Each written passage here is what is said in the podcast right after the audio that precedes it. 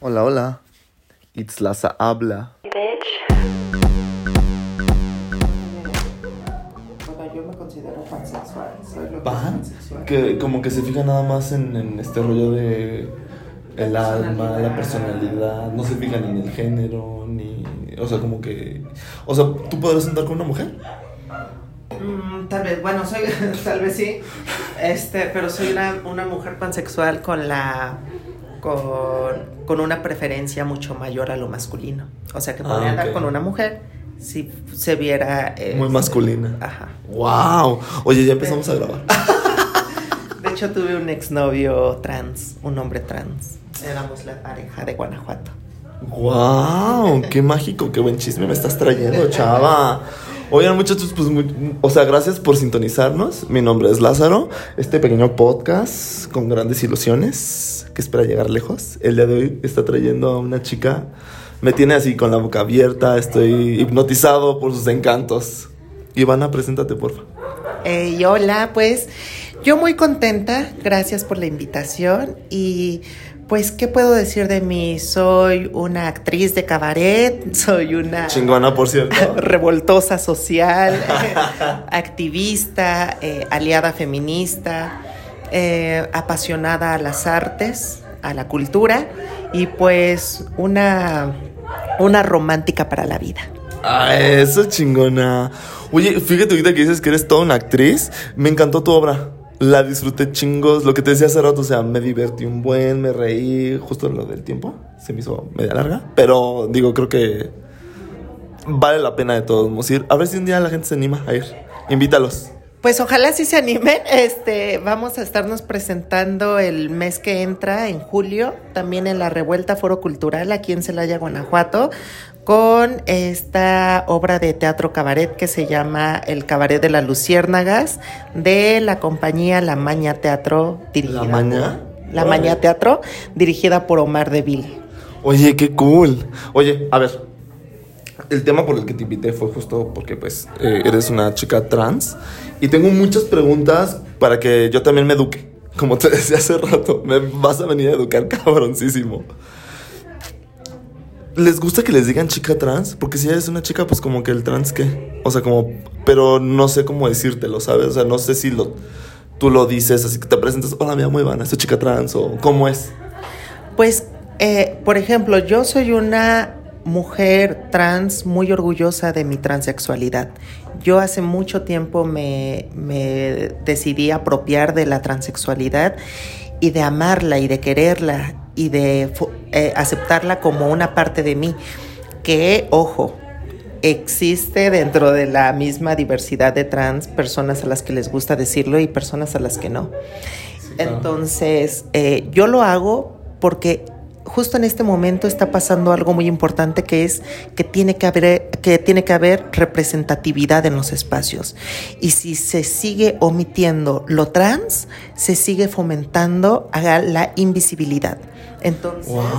yo soy una persona que sí dice, hola, yo soy Ivana, soy orgullosamente trans. Muchas personas, muchos conversatorios, muchos eh, espacios me invitan eh, por ser una mujer trans activista. Y yo, eh, te digo, lo hago desde el hecho de que tiene que haber representación de nuestra presencia en estos espacios.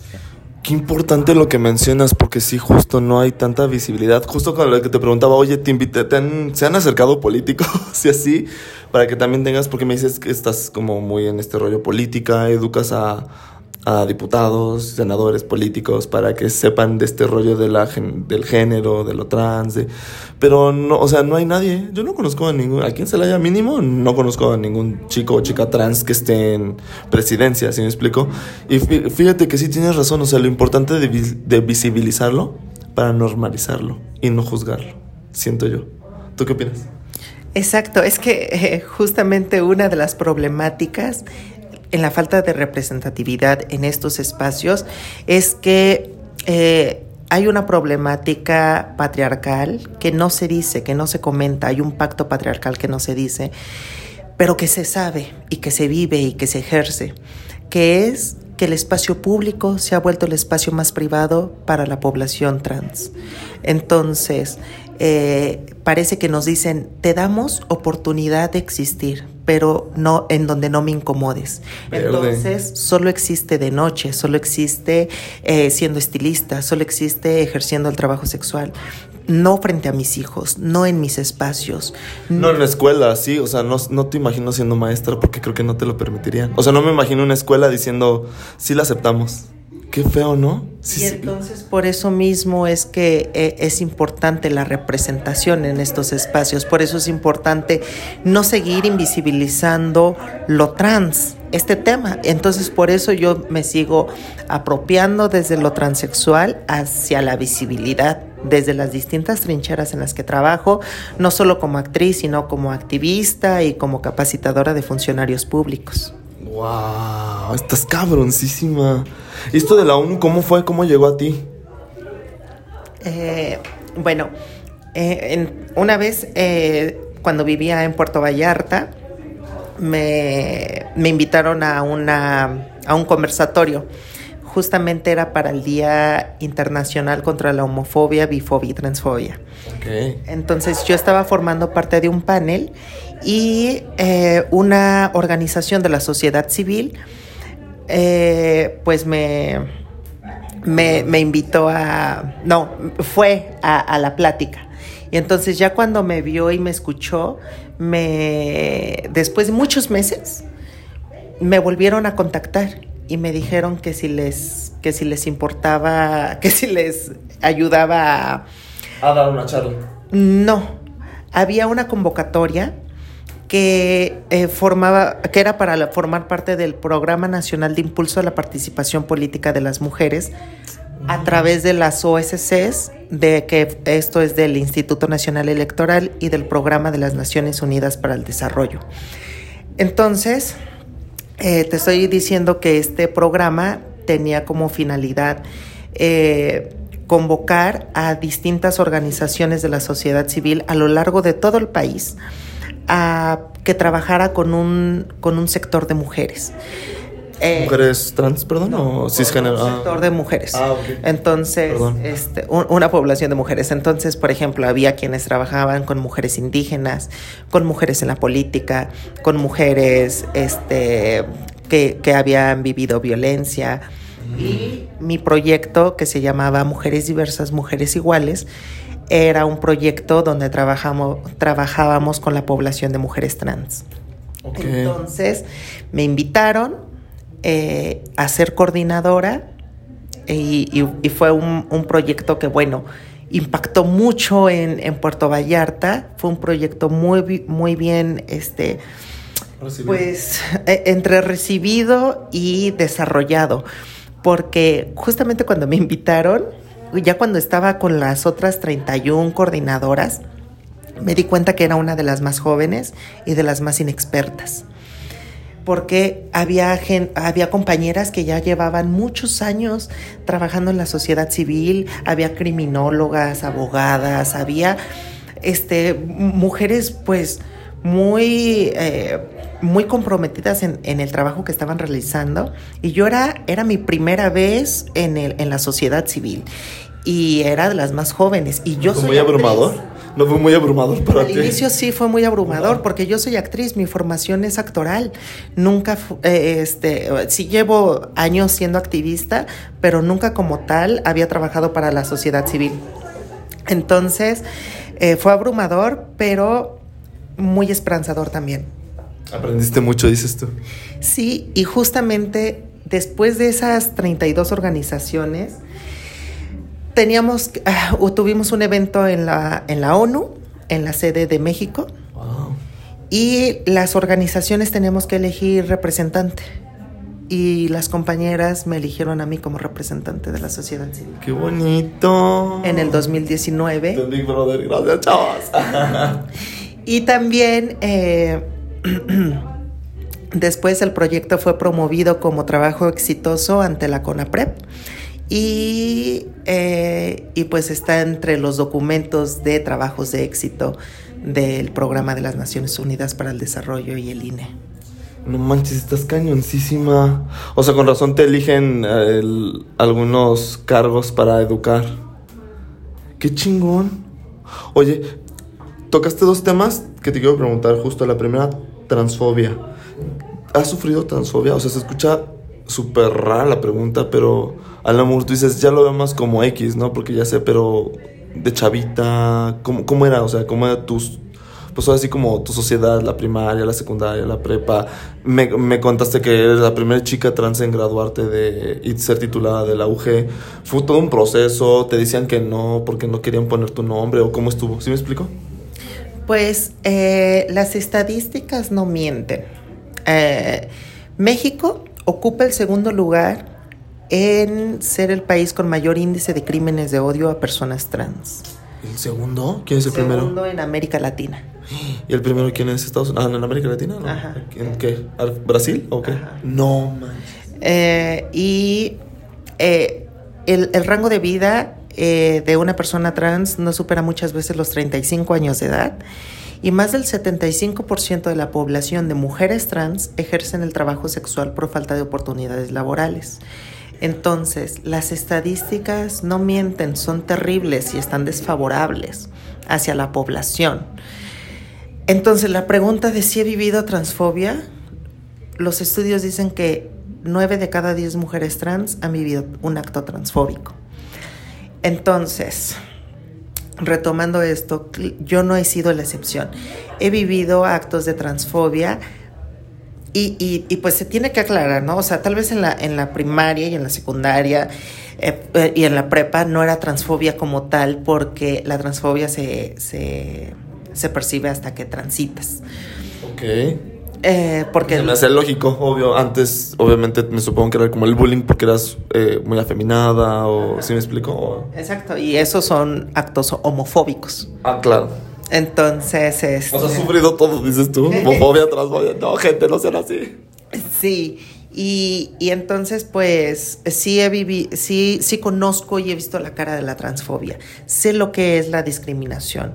Verde. Eh, y justamente eh, con esto que mencionabas de que soy la primera mujer trans en titularse de la UG, ahí yo nuevamente tocó el tema de la representatividad. Eh, pasó lo que no había pasado en todos los años que lleva la universidad. Una mujer trans se titula. Eh, y ahí ya hay representación, y ahí ya hay visibilidad. Wow. Pero Sí esto- me acuerdo que fue un hito, ¿eh? O sea, sí me acuerdo que se hizo como medio viral y saliste en, en la tele, saliste en Vía, cuando existía Vía, no sé si era ya Expresa TV, o sea, pero sí, sí, sí te recuerdo y cuando me mencionaron que eras tú, o sea, me, me dio hasta más emoción, fue como de, güey, sí, claro que sí. Sí, de hecho, esta noticia fue noticia primero local, después estatal y después nacional. Duramos en la televisión, en la radio y en los periódicos dos semanas. Wow. Y digo duramos porque tanto la Universidad de Guanajuato como yo, este, Tú como de aplausos y la, la Universidad de Crítica, me supongo. no, también de, eh, ¿Te criticaron? Pues ambas, ¿no? A la universidad se le posicionó como una universidad incluyente. Ay, ellos. Pero sí, siempre han sido, ¿no? O sea, tengo muchos amigos gays y ahí estaban. y eran- no me discriminaron por ser gay, si me explico. O sea, como que no sé o no. Sí, pero eh, la, la visibilidad gay ya era obvia a la visibilidad trans. Bueno, sí tienes razón. Qué, qué importante. Eres toda una revolucionaria, dices tú. Entonces, eh, la verdad que también aquí dependió mucho de la suma de buenas voluntades de las distintas personalidades de la Universidad de Guanajuato. Dependió de la postura del rector Luis Felipe Guerrero Agripino, que es una persona súper abierta al tema, eh, de, del secretario general, que era la- en ese entonces la mano derecha del rector, que era el doctor Héctor Efraín de la Rosa, que ya se jubiló. Pero Saludos, Soli. él fue uno de, las, de los factores más importantes porque Wow. eh, me dio todo el apoyo que necesitaba para que entonces la rectificación de datos dentro del sistema de la universidad fuera un proceso rápido. Entonces, entre el Programa Institucional de Igualdad de Género, que es mejor conocido como UGénero, la Secretaría General y la Dirección de Asuntos Académicos, eh, cuando hice la petición de, porque ya me iba a titular, eh, lo resolvió en una semana. Wow, ay, qué influyente. Qué poderosa, chao, eso chingona. Y entonces el primero de diciembre del 2017 me convierto oficial e históricamente en la primera mujer trans en titularse en la Universidad de Guanajuato. En el 2018 formo parte del Programa Institucional de Igualdad de Género como el área de gestión cultural y después ocupo o este formo parte de la red de la red de promotores interculturales en la Secretaría de Educación de Guanajuato. O sea, estoy con toda una... Lo que te decía hace rato, ¿por qué no, por qué no tienes 200 mil seguidores? ¿Qué está pasando? ¿Quién te está manejando la carrera? Ya te dije, chava. No, pues los invito a que me sigan en mis redes sociales. para... Pues, para, llegar a esos números. Ajá. Oye, ayúdanos a entender. Justo tú me decías que le gusta, te gusta decirle a la gente que te entrevista que es ser transgénero y transexual. ¿Si es así o me equivoco? Cuéntanos. Porque ves que te dije un ejemplo y entonces, oh, este pendejo. bueno, mira, justo eh, creo que tenemos que entender algo. Cuando se habla de la comunidad LGBT, solo pensamos en las siglas y que todas las siglas tienen las mismas este, demandas y las mismas denuncias de cosas y las mismas problemáticas y todo. Y no. Eh, en, las mismas siglas existen las identidades, las orientaciones, las prácticas y las expresiones. Ay, qué bueno que me dices, chavo, porque pues yo soy disque de la comunidad, pero, o sea, siempre decimos LGBT+. Entonces, este, muchas veces se piensa que tenemos las mismas necesidades y, no. Entonces. Oye, sorry que te interrumpa, ¿qué significa la A? Porque la otra vez tenía una discusión justo con un amigo que entrevisté. La A, él decía, A es de asexual y su novio decía, no, la es de aliados. Y era de, güey, no me confundan, ¿de qué es? Según yo es lo asexual. Ah, ok, ya ven. Hijo, apuesta ganada. y eh, bueno, ahora sí, la diferencia entre lo transgénero, lo transvesti y lo transexual. El transvestismo es una práctica, que es el hecho de ponerte ropa y prendas del sexo opuesto. Eso es el Yo soy hombre y me pongo ropas de niña y eso me hace un travesti. Ajá. Ok, una niña que se pone ropas de, niño y de chavo es un travesti. Pero en este caso. Eso es transvestismo. Ah, ok, sí, porque se están transvistiendo. Lo transgénero son aquellas personas que se identifican con el género opuesto sin hacer ninguna modificación corpórea o sea, tú dices nada de operaciones, lo que me decías hace rato, no hormonas, todo. o sea, pero. Pero se identifican de la, de, con el otro género. Se identifican con el otro género, pero mi duda es, o sea, por ejemplo, imagínate, se maquillan mucho. no importa. O sea, mientras no te hagas cirugías ni hormonas.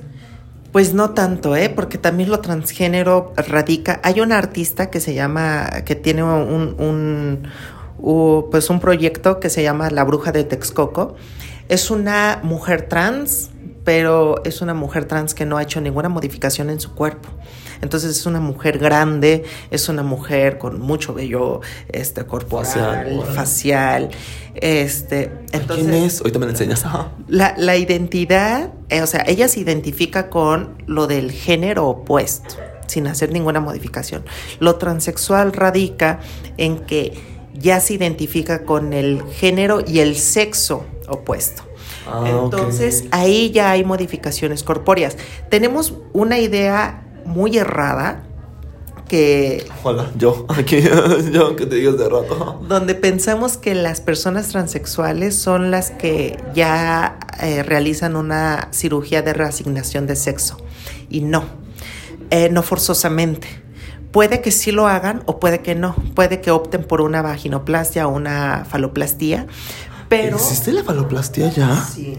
estoy tan atrasado en esos temas. Sí existe, pero no forzosamente es eso. Es ya cuando hay una modificación a través de tratamientos hormonales o cirugías estéticas. ¿Hormonas? Hormonas. ¿Tú, tú estás en hormonas? Llevo seis años en hormonas. ¿Son caras? ¿Es un tratamiento caro? Eh, pues eso, eh, es que va dependiendo, ¿sabes? Porque no todo el tratamiento es igual siempre. Te lo van regulando, este... Ah, o sea, si vas con un doctor.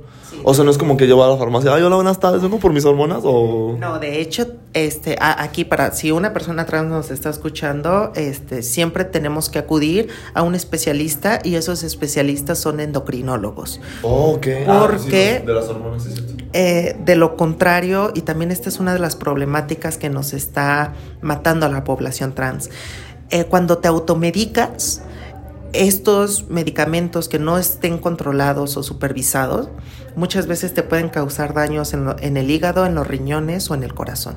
Entonces, por eso el rango de vida eh, Es tan corto. es tan corto. Yo pensé que porque había crímenes, o sea, ves que y dije, También, pues, o sea, pero yo no sabía que- o sea, una chica un chico trans que ocurren, que acuden, perdón, a las hormonas por sí solos, o sea, es dañino, pues sí, es como un medicamento, ¿verdad? Que güey. Exacto. No Mira, manches, qué miedo. en lo, en lo personal, me ha tocado despedir, por ejemplo, a una amiga de 23 años eh, por, Súper chavita. por automedicarse. Oh. Sus riñones se dañaron. Entonces, justamente por eso es que insisto en que tiene que haber representatividad en las cosas. Porque mientras eh, sigamos creyendo que, que los tratamientos hormonales eh, se, se- pues se llevan, se, se- se pueden llevar como nosotros imaginemos, es una problemática. Y otra problemática es el sector salud la discriminación dentro del sector salud, la discriminación dentro de los espacios y las dependencias de gobierno que no eh, dan un acompañamiento adecuado a las personas trans o que hay endocrinólogos transfóbicos que se niegan a. No, ma, qué cabrón. Pero están bien güeyes porque pues de eso trabajan. O sea, les convendría. No manches, que hijos de perra. Con- ¿te, te ha pasado a ti eso? No, eh, mi, Dios, dices mi tratamiento, mi, mi tratamiento desde que lo inicié voy con un, con un endocrinólogo y- y, pues también eh, depende de, de, de las posibilidades también. O sea, hay personas trans que te digo, muchas radican en esta, en estas, eh, eh, pues en, en estas estadísticas escalofriantes y terroríficas que tal vez no tienen las posibilidades de pagar a un endocrinólogo y entonces miedo, el eh. sector público No los va a porque nos no. tiene una deuda social. Verde, sí te entiendo. Me está, me está dando miedo, te lo juro, o sea, porque sí se me hace un tema bien cabrón. O sea, sí, hay, sí consideras que tienes que moverte en ese círculo para poder hacer algo. O sea, ¿tú como activista has logrado algo? Mira, aquí en Celaya no sé. sé, que, sí. sé que como activista he logrado algo, porque yo, yo sé que no, que erradicar un problema de raíz compete a toda una civilización. Pero creo en los pequeños aportes internos y sistemáticos. Muy bien. Por ejemplo, cuando me titulo de la UG de- y, y trabajo después dentro de la Universidad de Guanajuato, logré que se hicieran más recti- rectificaciones de, de datos de personas trans que estaban en otros campos. Y también logré que este, llevé a cabo pues, que, se, que se trabajara un, este, más bien que se reexpidiera un título universitario de un chavo trans que, que transicionó hasta después de haberse titulado. Entonces, y le pedían el título para... reexpedimos un título.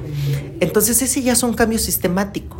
Está ya chido, es algo ¿eh? que está pasando internamente. Y Muchas también hice, muchas gracias, también hice estas aportaciones en donde yo daba capacitaciones en las dependencias de gobierno de Puerto Vallarta y donde el argumento era que esos espacios que son en donde ellos son prestadores de servicios y que son funcionarios públicos que están pagados por impuestos Sí, claro, y de todos eh, nosotros. fueran espacios seguros. Y les di una capacitación que nunca les habían dado. El tema trans, cómo tratar a una persona trans, cómo limpiar sus prácticas de discriminación y transfobia. Entonces, nuevamente... Dame un ejemplo, dame un ejemplo para que nos escucha mucho heterosexual. O sea, dame un ejemplo para también medio educar a uno. Por ejemplo, una de las que les recomendábamos en sus prácticas era utilizar, si no estaban seguros, utilizar pronombres neutros. Eh, no caer en el él y ella.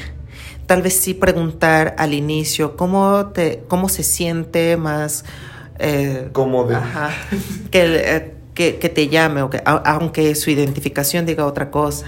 Ok. Entonces, por- y te estoy diciendo eso porque era un taller de como una hora y media, dos horas, donde les explicábamos qué era la orientación, la identidad, la expresión, este, y, y definíamos cada una de, de- de la terminología.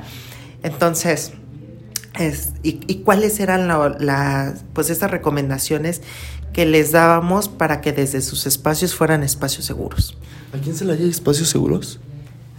No sé, me- Porque justo lo que le decía yo a un, al, al- ahora sí a Rogelio, en mi entrevista anterior, es que, güey, o sea, en Celaya, ¿dónde hay espacios? O sea, nada más creo que hay un antro gay y, y es como de, debemos de tener como un bar, una cafetería, un gimnasio que, o sea, si me explico, o sea, estaría como increíble, ¿sabes? O sea, pero tú como chica trans, ¿a dónde vas? Híjole. Y que te sientas, dices, estoy con los míos, estoy segura. Híjole, ¿sabes qué? Bueno, es- O sea, el jardín no, dices tú. no, es, es que esto depende mucho de la, de la concepción que tengas, ¿no? Yo insisto mucho en esto de ocupar los espacios. Entonces, yo donde más cómoda me siento so- y, los, y los que más frecuento son los lugares que frecuenta la gente de mi edad. Entonces yo me la paso, o sea, eh, eh, ya ah, particularmente no me gustan los antros.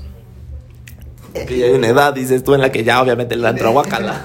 No me gustan los antros y, y si te soy honesta, casi no frecuento eh, los espacios que están eh, diseñados, entre comillas, para la comunidad LGBT.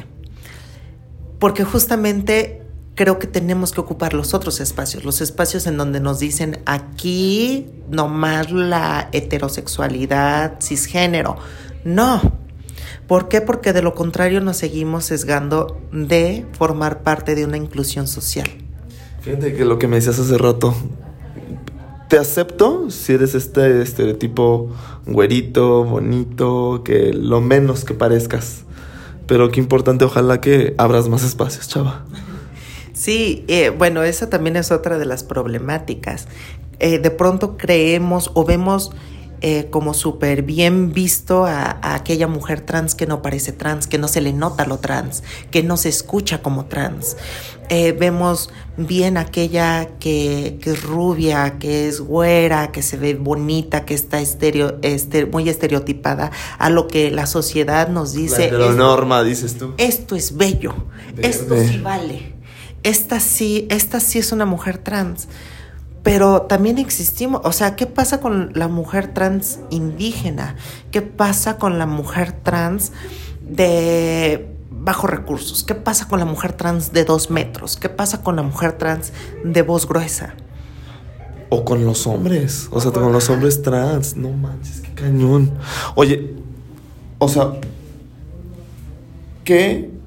Tú dices, ah, o sea, el problema de raíz está cabrón. Pero danos un ejemplo. ¿Cómo puedo empezar con mis, mis, no sé, mis sobrinitos? Si el día de mañana tengo hijos o tú digas, ¿qui- ¿quieres ser mamá? No. No, ok, pero no te gustan los. Ok. Pero ¿cómo empezar con ellos?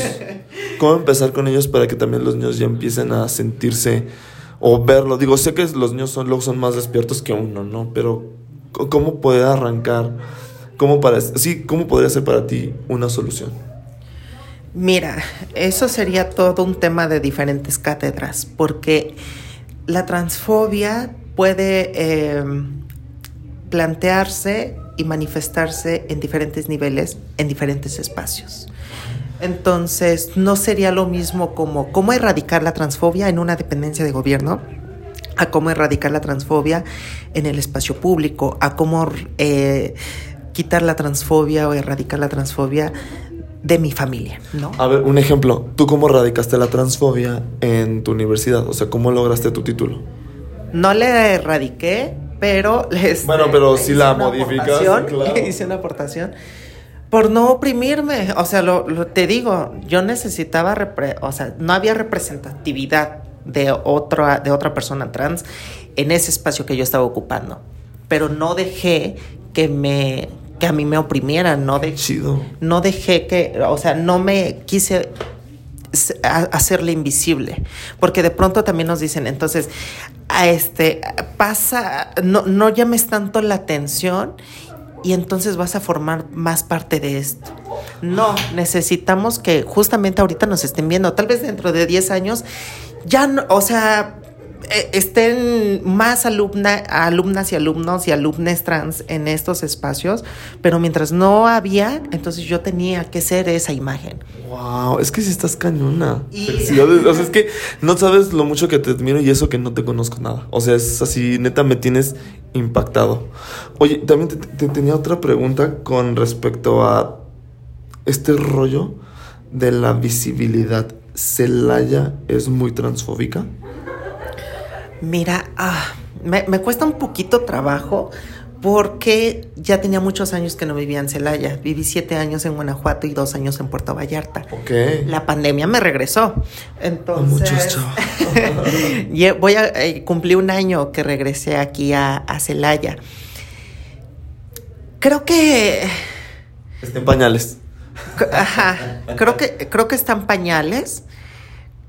Sí hay transfobia porque no, no, no veo esta representación en los espacios, pero eh, no, sé, es que yo he acudido a muchos lugares de, Celaya, a muchos, a cafeterías, a bares, a restaurantes, a todos los espacios que te digo que ocupa la gente de mi edad, eh, y, no, no, me ha tocado. Pero es lo que, lo que digo, bueno, ¿Qué pasa con, con, aquella, con aquella mujer trans de... Que no puede asistir y que se asiste y que sí está distinta y que no a entra. Mí, a mí me voltean a ver mucho, pero luego por, por la forma en la que me he visto. Ahorita estoy muy, muy tapada, pero casi siempre yo siempre, siempre uso minifaldas y, y vestidos zampones y cortitos. Entonces, Júramelo. Te hubieras venido así. Luego parezco muñeca todo el tiempo porque... Ah, y, y, así me... Y, siempre estoy muy maquillada y siempre estoy... entonces me voltean a ver mucho luego por, la, por las chiquifaldas que, que, que uso. Eso, mamón, acá enseñando piernón. sí, pero como actos de transfobia sí hay. Celaya le, falta, le falta avanzar, le falta inclusión, pero creo que mientras más nos apropiemos de la ciudad, mientras más nos apropiemos del espacio público, mientras más visibles nos hagamos, entonces más apertura vamos a dar a la, misma sociedad. Qué, importante que lo menciones. ¿Qué, otras eh, tienen como alguna agrupación? Así digo, no doble A, pero si tienen como algún, se juntan y dicen, hoy nos vamos a hacer como esta agenda LGBT trans acá chingona o dices, yo desde mi trinchera? Eh, yo trabajo más desde mi trinchera, o sea, promuevo mucho el, los derechos humanos, el movimiento feminista, la, la, defensa de la, y la visibilidad de, las, de la comunidad LGBT desde mi trinchera del, del escenario, del teatro cabaret. Eh, tengo un grupo de WhatsApp de, chicas trans de Guanajuato. ¡Wow! Eh, ¿Cuántas son? son? En ese grupo somos poquitas, somos como unas siete, yo creo. Okay. Pero por, eh, yo lo hice, yo lo, les dije, oigan, y si abrimos un grupo, y entonces lo abrí en WhatsApp, porque ahí nos decimos, oigan, este, en tal farmacia no hay hormonas, eh, pero estamos de León, de Guanajuato, este, y de, de Irapuato, y de aquí de Celaya. Entonces, eh, ahí nos, nos, contamos, ¿no? Oye, ¿cómo les fue? ¿Qué hormona les ha servido a ustedes? ¿Qué dosis están tomando ustedes? Luego nos contamos ahí, porque también la onda hormonal, este, creo que luego la puede entender alguien que lleve tu misma cruz. Entonces ahí nos damos, ahí nos damos consejos. O sea, es todo un mundo, aparte. Sí. O sea, wow. ¿Qué, qué más se puede contar una chica trans? ¿Cómo es un día a día de una chica trans? O sea, porque yo pues, te veo normal. Nada más por el simple hecho de que te tengo que decir trans. ¿Sí me explico? Para visibilizarte. Pero, o sea, pues. O sea, traes anillos, yo siento que estás casada. ¿Cómo es ligar? O sea, ¿cómo, cómo te ligan o tú ligas? O si eres esta dominatriz. Fíjate que eh, siempre que se trata de, de, de ligar, nunca me gusta tomar iniciativa. Yo dejo que a mí se me acerquen. Órale. Que me, que me hablen, sí, o sea, si tienen interés, que me, que me hablen, que me busquen. Eh, Ok. O sea, y ahorita tu novio, eh, o sea, él me- se acercó y todo cool, o qué dices? sí, me conoció haciendo una de las cosas que más, que más hago y que más practico, que es el alcoholismo. Estaba. Me fui a un bar con, con, con mi amigo, con Omar Deville, que es otro actor de cabaret. Eh, nos fuimos a un bar y nos pusimos a. to- O sea, íbamos que a platicar y salimos bien borrachos de- del bar. Entonces él trabajaba, eh, él, él trabaja, él trabaja en ese bar al, al que fuimos. Entonces, desde ahí me echó miraditas y todo. Y, girl. Girl. y, y, pues fíjate que en, en esta onda, pues no es muy diferente ligar a una niña trans que a una niña heterosexual, ¿no? A mí también. Ponme peda y ya, chicas. No, es que sabes que aquí, hay- aquí también depende mucho de cada una de las personalidades. Yo tengo que admitir que soy eh, así el resultado directo del estereotipo también, de- de- pero de la feminidad, de la onda de la feminidad. A mí me, me encanta eso, ¿no? Por eso siempre uso faldas, por eso siempre uso vestidos, por eso siempre uso maquillaje, por eso siempre salgo muy mona a la calle y arregladita. Estás Y me preciosa, gusta- ¿no? Y me preciosa. gusta la caballerosidad y, que, y todo Que te eso. abran la puerta. y, Ay, Sí. girl. Pero no todas somos así. Estamos estas, Sí. estas o- o- otras mujeres trans que también ellas dicen, yo ni una gota de maquillaje y yo este... Sí, más me- naturales. Ajá, me gustan los tenis. Y ah, por ejemplo, es- hay muchas cosas que a mí no me gustan de... de eso. Y, y también es, es una cosa que, que tiene, ah, que, que pelea un poco internamente el feminismo. Dice, es que las mujeres trans refuerzan el estereotipo y a mí una, eh, me, me pasó un- una problemática interna dentro del programa de las naciones, de- dentro del programa nacional de impulso de la participación política de las mujeres. Wow. Una respira, compañera, respira. una compañera dijo, este, pues que no se sentía representada por una mujer trans. Para mí, yo les dije, para mí cualquiera de ustedes sí me representa.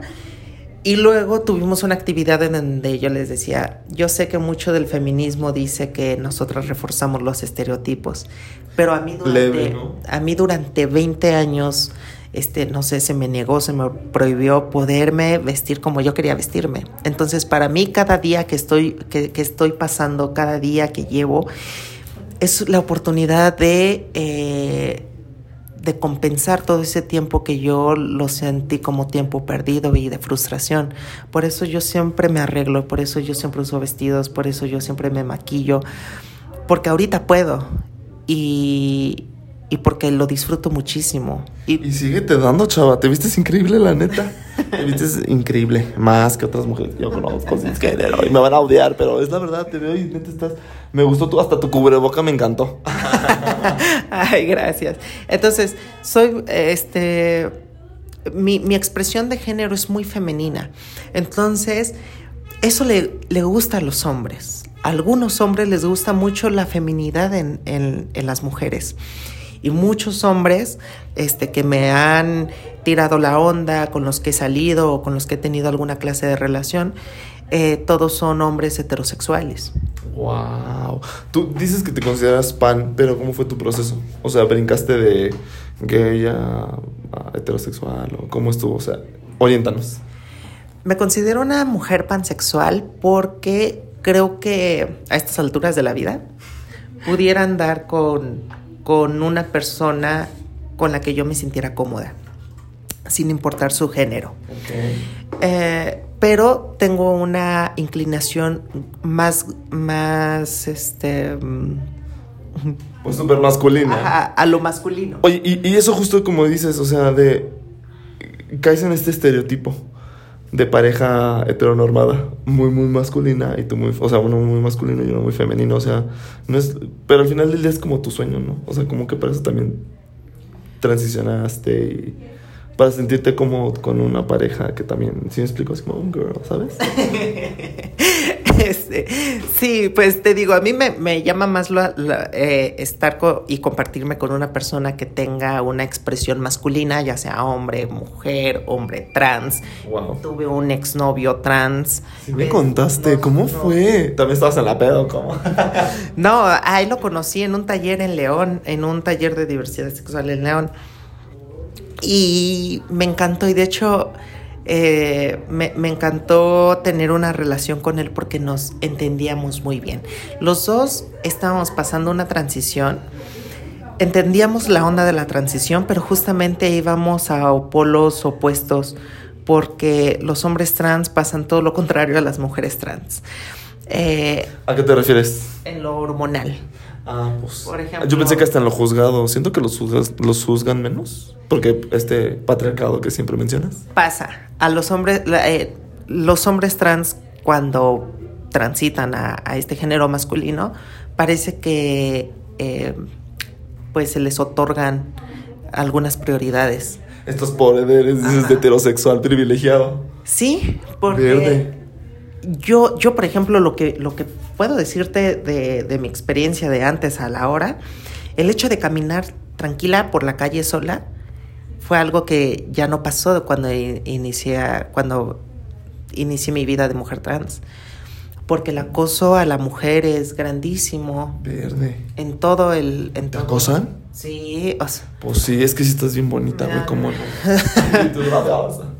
este. Es que también vivimos en una sociedad bien machista. O sea, ahorita que, güey, pues sí, cómo no. Ah. Verde. Eh, eh, entonces, este. Sí, ya, güey, ya. es, eh, y, pues te digo, ¿no? Íbamos como a, a, polos opuestos, él y yo, pero nos completábamos muy bien. Entendíamos muchas cosas. ¿Lo extrañas, girl?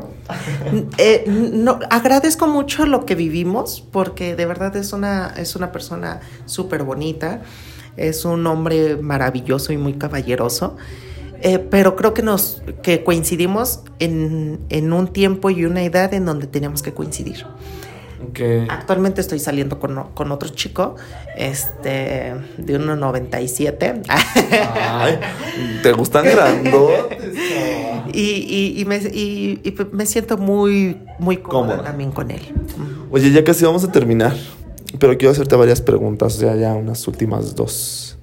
¿Eres feliz? Mucho más de lo que fui antes. ¡Ay, qué bonito! Y número dos, ¿cuáles son tus redes sociales? Es tu momento influencer. Para que la gente te siga, porque ni te estás cañona. Ay, sí, síganme, por favor. Este... Si quieres, mendigando el like. Eh, bueno, mis redes sociales. Estoy en Instagram como Tobar Ivana con doble N. Y en Facebook la fanpage es La Cabaretera Escénica Ivana Tobar, porque La Cabaretera Escénica es mi nombre artístico que después ya se hizo el nombre de mi compañía, que este año cumple 10 años. Felicidades. Oigan, neta, tienen que ir a ver esa obra. Está fenomenal, se van a reír, mucha crítica social. está muy diver, muy, muy, muy diver. Solamente si tenganle paciencia al lugar, es un poco caluroso, pero es, desde mi experiencia, está muy increíble. Ivana, muchísimas gracias por venir.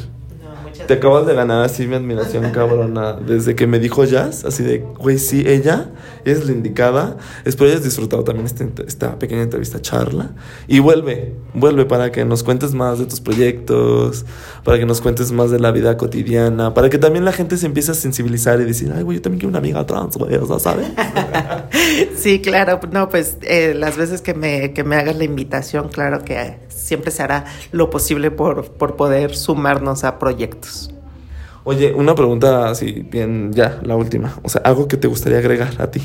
Que me dijeras, híjole, me hubiese, me hubieses preguntado esto. Pues más que preguntar, creo que eh, el mensaje que siempre doy al final a, las personas es que nos sacudamos las fobias, la transfobia, la homofobia, la bifobia, el racismo, lo machista, lo este, el clasismo. clasista, sí, que nos sacudamos eso, que seamos gentiles con las otras personas, porque todos estamos cargando nuestras cruces, todos estamos en la casa del jabonero y no sabes cuándo te va a tocar el resbalón. Entonces, este, ser más gentiles, ser más empáticos, porque es lo que le hace falta falta la sociedad para llegar a una verdadera cultura de paz, a un país incluyente y a un mundo sin discriminación? Me voy en paz. Hemos terminado. Hermosa, muchísimas gracias. Cuídate. Nos vemos pronto. Hasta luego, bye. ¿Cuándo es la última obra? ¿Cuándo es tu siguiente obra? Antes de que se olvide, porque quiero ir con mis amigos también a ver. Es en julio. No, no recuerdo la fecha, pero síganme en mis redes sociales y ahí se los voy Sí, justo. Si no, también en la- al rato me dices y en la descripción lo pongo. Claro. Chavos, pues la vendí. Ay, ¿eres católica? No. ¿Cristiana? Sí, sí. Mándales la vendí entonces. La bendición a todos en el nombre del Padre, del Hijo y del Espíritu Santo. Amén, hermana.